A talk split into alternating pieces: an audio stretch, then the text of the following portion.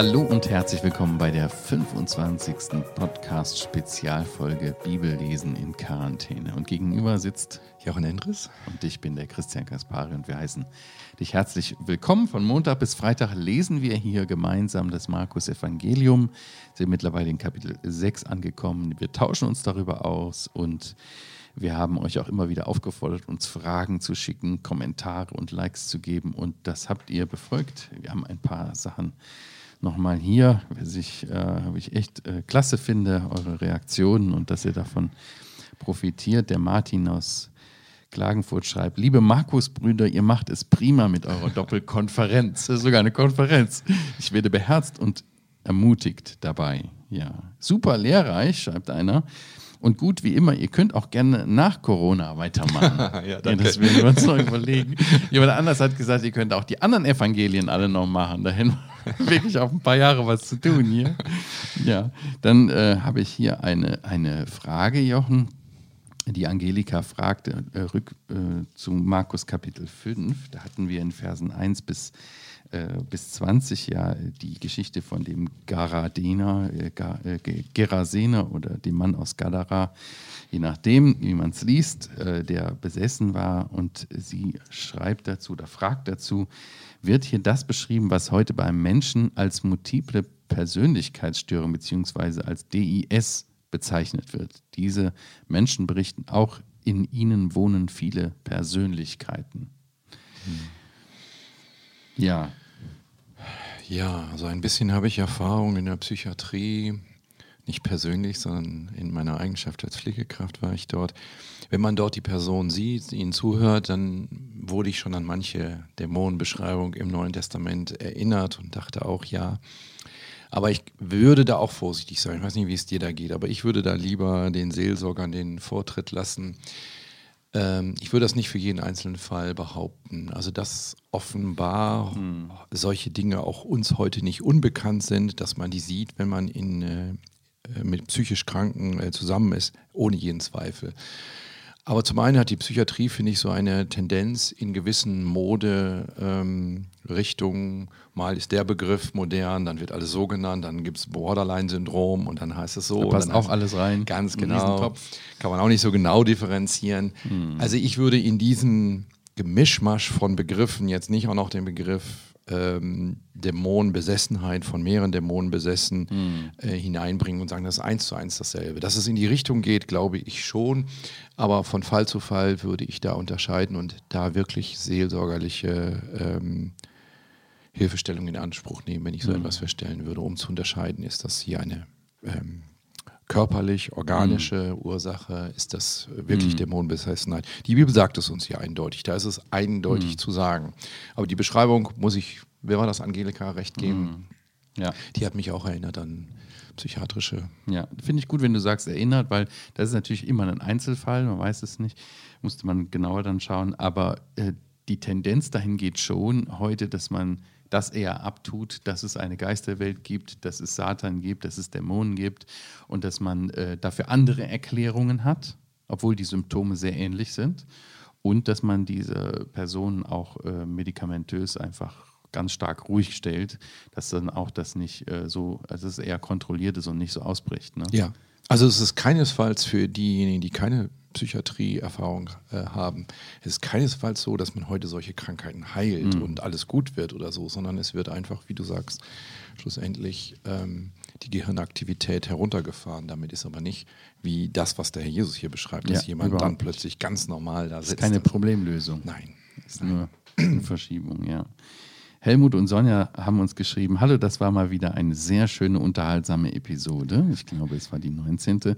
Ihr gestaltet die einzelnen Folgen wirklich sehr interessant, sodass man beim Zuhören nicht abschweift. Macht bitte unbedingt weiter, auch nach der Corona-Krise. ja, danke schön. Oder der Karl Simon schreibt, wirklich toll erklärt. Vielen Dank und Gottes Segen. Jemand anders, der Klaus schreibt, danke für eure Arbeit. Von mir aus könnte jede Folge noch länger dauern. also Jochen, vielleicht muss ich dich gar nicht mehr immer so bremsen, wie ich das sonst mache. Prima. Ja, unser heutiger Text, Markus Evangelium Kapitel 6, ab Vers 14 bis 29. Mhm. Vielleicht vorab noch, ähm, wer geht von euch gerne auf Geburtstagsfeiern von Freunden? warum geht man da überhaupt hin? Wir versprechen uns ja irgendwie, dass man äh, eine schöne Zeit hat zusammen, dass man äh, Freude hat, gute Unterhaltung, eine Beziehungspflege. Leider jetzt gar nicht möglich ne? während Corona-Zeiten. Aber wir kennen das auf jeden Fall aus der Vergangenheit und hoffen, dass es auch wiederkommt, dass man irgendwie auch ein Gefühl der Befriedigung hat, geliebt zu werden, einander gemocht zu sein und so weiter. In den nächsten beiden Abschnitten, die wir vor uns haben, Jochen, habe ich gedacht, das sind zwei Partys, die unterschiedlicher nicht sein könnten. Einmal im königlichen Palast, mhm.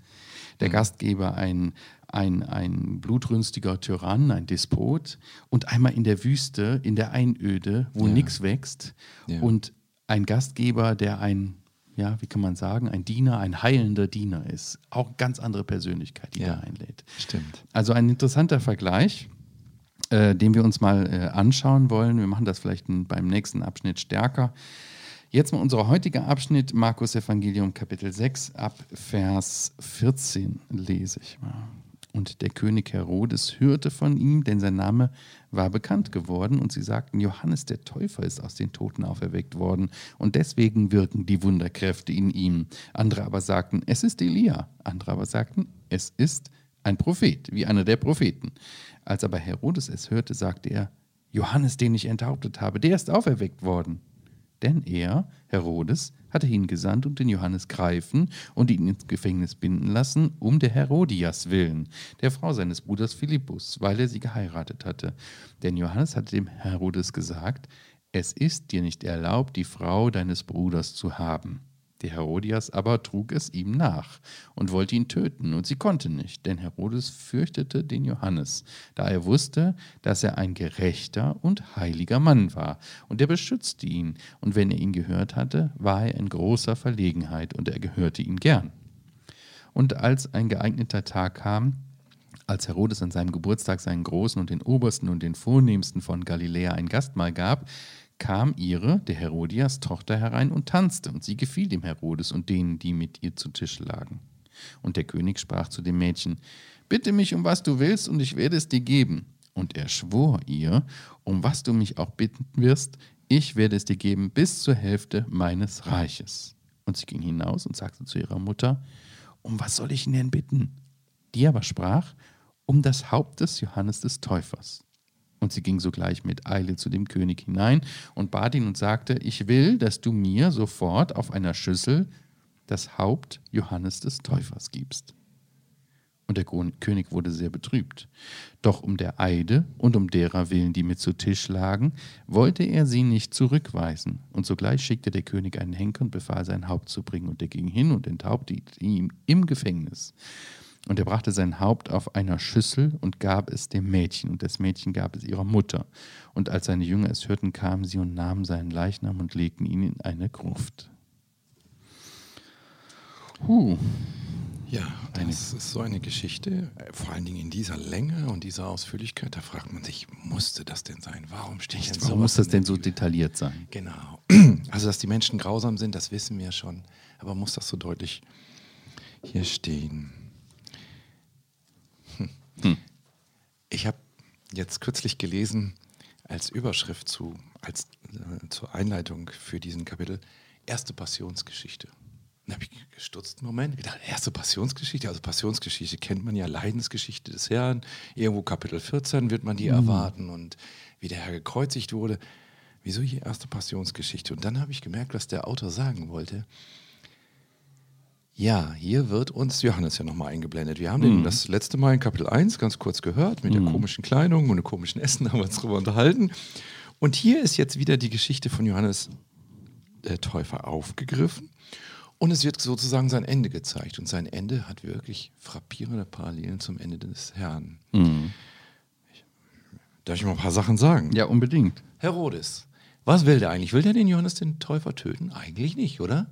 Du hast vorgelesen, er hörte ihn gerne. Er war betrübt. Er war betrübt, als er dann. Und wie war das mit Pilatus? Wollte der den Herrn töten? Eigentlich nicht. Er hat gesagt, also kann ich euch jetzt den freigeben. Ja, er hat ja auch noch einen furchtbaren Traum gehabt. Genau. Er hat seine ein, Frau und dann genau, die also Warnung. Er wollte eigentlich Hände in Unschuld waschen. Er wollte eigentlich nicht. Ne? Nee. Aber da gibt es eine andere Gruppe hm. vor Pilatus, die wollen unbedingt ihn töten. Die haben ihn hm. eigentlich schon immer töten wollen, aber die hatten keine Gelegenheit. Was stand hier? Warte mal, wo war das? Vers Vers 19. Die Herodias aber trug es ihm nach und wollte ihn töten. Sie mhm. konnte aber nicht. Ja, keine Gelegenheit. Ja. Äh, sie konnte nicht einfach den Johannes hin. Genauso wie da, äh, dann einige Zeit später mhm. wir bei dem Herrn sehen werden, wie die Pharisäer, die Schriftgelehrten und so sagen, jetzt ist die Chance. Die wollten ihn schon ein paar Mal töten, aber jetzt ist die Chance und sie ergreifen sie. Dann hier diese dieses Hin- und Hergerissensein von, wie heißt es hier in Vers 26, der König wurde sehr betrübt, auch um, der, äh, um des Eides willen. Aber er wollte sie nicht zurückweisen, dann macht und, er das dann. Genau. Und so sagen die Juden, du bist übrigens des Kaisers Freund nicht mehr, Pilatus, wenn du das hm. jetzt nicht machst. Und es geht hier um Ehre, nicht wahr? Und er opfert das Leben von Johannes dem Täufer, hm. damit er nicht blöd dasteht.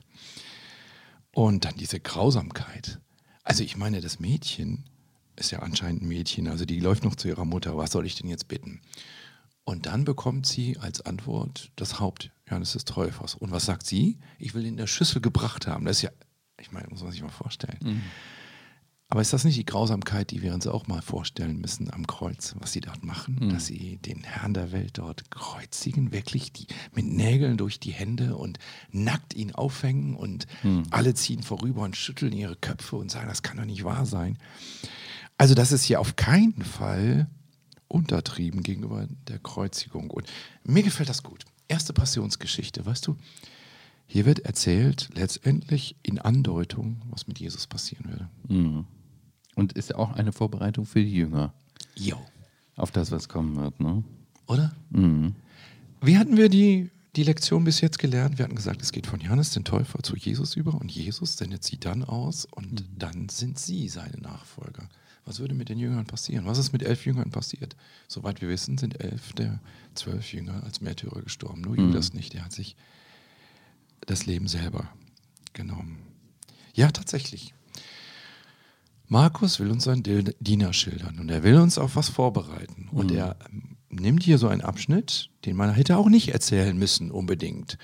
Also für die Geschichte, was wir über Jesus erfahren, äh, ist das nicht unbedingt relevant. Aber er nimmt einen Abschnitt, und zwar übrigens mitten in der Geschichte der Aussendung der Zwölf, nicht wahr? Mhm. Die uns vorbereitet, guck mal, im schlimmsten Fall kommt das auf uns zu. Mhm. Das ist jetzt keine Vorhersage, jeder von uns wird Märtyrertod sterben oder so enden wie Johannes der Täufer. Aber es ist die klare Anweisung, ihr Diener, die ihr Christus nachfolgen wollt, seid jetzt nicht so furchtbar überrascht, wenn es in diese Richtung geht. Gott ist trotzdem im Regiment und hat alles in in seinem Ding. Der Johannes ist ja völlig. Äh, was sagt er hier in diesem ganzen Kapitel? Nichts. Es wird nur erzählt, was er früher mal gesagt hatte, mhm. ja, zu dem. Der ist völlig tatenlos. Äh, so wie der Herr sich dann mhm. völlig dem hingibt, dass er gekreuzigt wird. Er hätte ja mehr Macht gehabt als der Johannes, das zu verhindern. Aber wir haben ja hier auch einen Rückblick. Ja. Und wenn wir hier schauen in den Vers 14, dann sehen wir, dass den Herodes offensichtlich sein schlechtes Gewissen plagt. Er hört von Jesus und er assoziiert oder er denkt, Johannes ist auferstanden, ja. das holt mich ein. Ja. Diese Sünde holt mich ein. Diese Stimme, die äh, redet zu mir. Interessant, dass er, der eigentlich total abgeklärt war und überhaupt nicht an ein Jenseits äh, und auch nicht an eine Totenauferstehung glaubte, auf einmal hier davon ausgeht, dass Johannes wieder zum Leben gekommen ist, dass Wunderwirke in, Wunderkräfte in ihm wirken. Das ist ja wirklich interessant, ne? Vers 14 Ende. Ja. Und auch wieder eine Anspielung auf den Herrn, nicht wahr? Ja. Ist die Geschichte von Johannes eigentlich zu Ende? Ja, wenn er auferstehen würde, dann wäre sie nicht zu Ende, denkt der Herodes, ja? ja? Und so wird das auch ja dann später geschildert. Wenn der Jesus aufersteht, dann kommen sogar noch mal Pharisäer und mhm. Schriftgelehrte mhm. zum Glauben, weil sie sehen, die Geschichte ist ja gar nicht zu Ende. Hier ist das natürlich nur eine Fehlinterpretation. Hier wird das nicht so, so detailliert beschrieben, aber die Frau hat sich ja, seine, die Herodias hat sich ja geärgert. Offensichtlich hat Johannes ja mehrmals Gelegenheit gehabt und war dort am Hof gewesen, hatte gesprochen mit dem, mit dem äh, Herodes. Und äh, der Herodes war ja eigentlich relativ offen gewesen für diese Nachricht vom Johannes. Und äh, ich glaube, dass er sehr viel verstanden hatte, aber nicht wollte. Und hier holt ihn das ein, wie wir gesehen haben. Also du meinst, dass er das, die Zeit, wo er hätte zuhören und ja, sich find, bekehren ja, sollen. Ich finde das total krass, weil wie wir haben ja immer wieder diesen Aspekt, wie höre ich auf die Stimme Gottes? Ja. Der Ruf zur Umkehr, der, der Aufruf zu glauben Und das richtet sich an jeden persönlich. Wie reagiere ich darauf? Am Anfang haben wir gesehen, Johannes rief auf zu Buße, die Menschen hörten. Aber das hat noch nicht, äh, äh, das hat, hatte noch, hat noch nicht, ähm, das war eine Vorbereitung auf Jesus. Heißt aber noch nicht unbedingt, dass sie sich bekehrt haben, nur weil sie sich haben taufen lassen. Ne? Äh, und der Herr Jesus macht damit weiter. Auch er ruft auf zu Umkehr und er ruft auf zu glauben. Manche glauben, manche nicht. Und die Frage ist, wie gehe ich mit der Stimme Gottes um? Sperre ich sie ein? Töte ich sie? Oder reagiere ich darauf mit Glauben? Das finde ich wird auch in dieser Geschichte sehr deutlich. Sehr wichtig, ja. Der Felix, nicht wahr? Eine Apostelgeschichte, der ist auch so einer. Auch der so hat einer. den, den Gefangenen Paulus, nicht wahr? Und hört ihn eigentlich gerne, nicht wahr? Ja. Aber er verpasst die Chance, nicht wahr? Irgendwann Genau. ist Paulus nicht mehr da und er hat nicht mehr das Evangelium und wir hören nicht in der Bibel, dass der Felix sich irgendwann tatsächlich bekehrt hat, nicht wahr?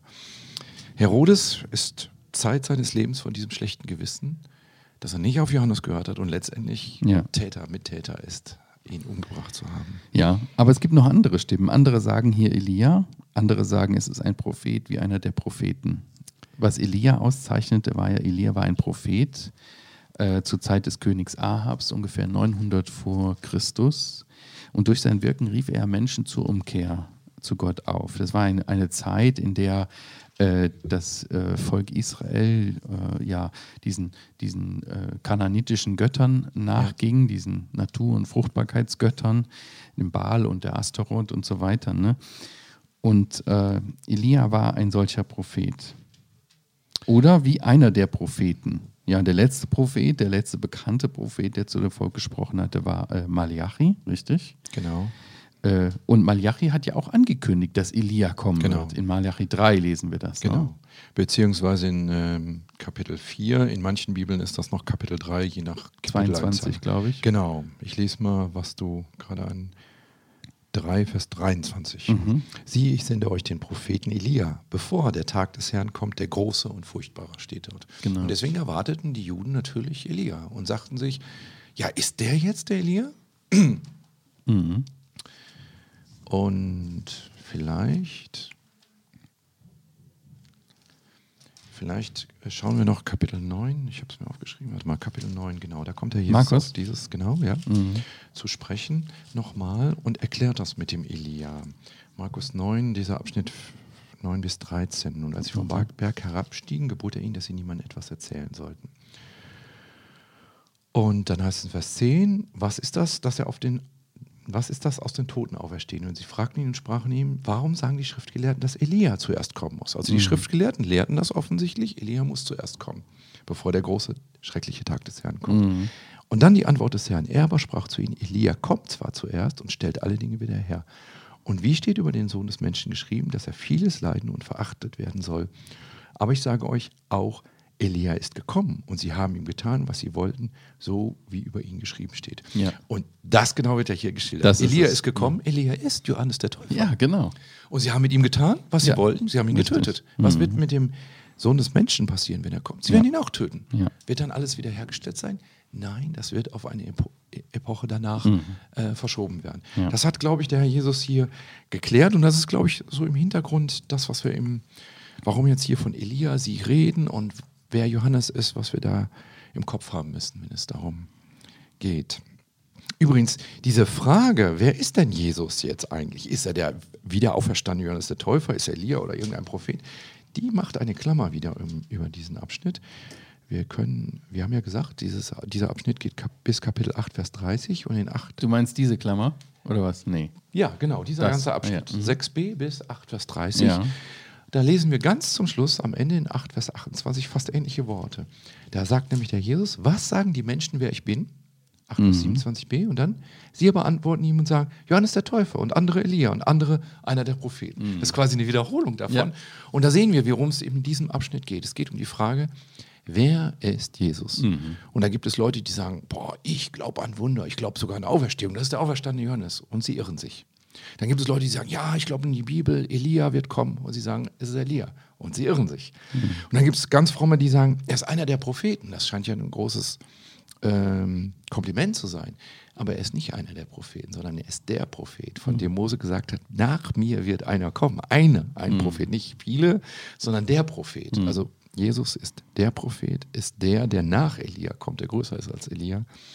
Und er ist äh, auch wieder auferstanden. Ja. Ja, da haben wir, da haben wir echt eine Menge drin äh, gesehen. Also einmal eine, eine, eine erste Leidensankündigung, eine erste ja. Passionsgeschichte hier, Vorbereitung der Jünger auch darauf, was kommen wird. Also eine Vorschattung auf das, was dem Herrn geschehen wird. Wir haben gesehen, ein König Herodes, der ein schlechtes Gewissen hatte, weil er die Stimme Gottes eingesperrt hat, weil er nicht hören wollte. Und äh, ihm entgleitet das hier, ne? Und ihm ja. tut es irgendwo leid. Und dann quälen ihn die Gewissensbisse. Ja. Ja, und ich denke, das, das können wir auch mitnehmen.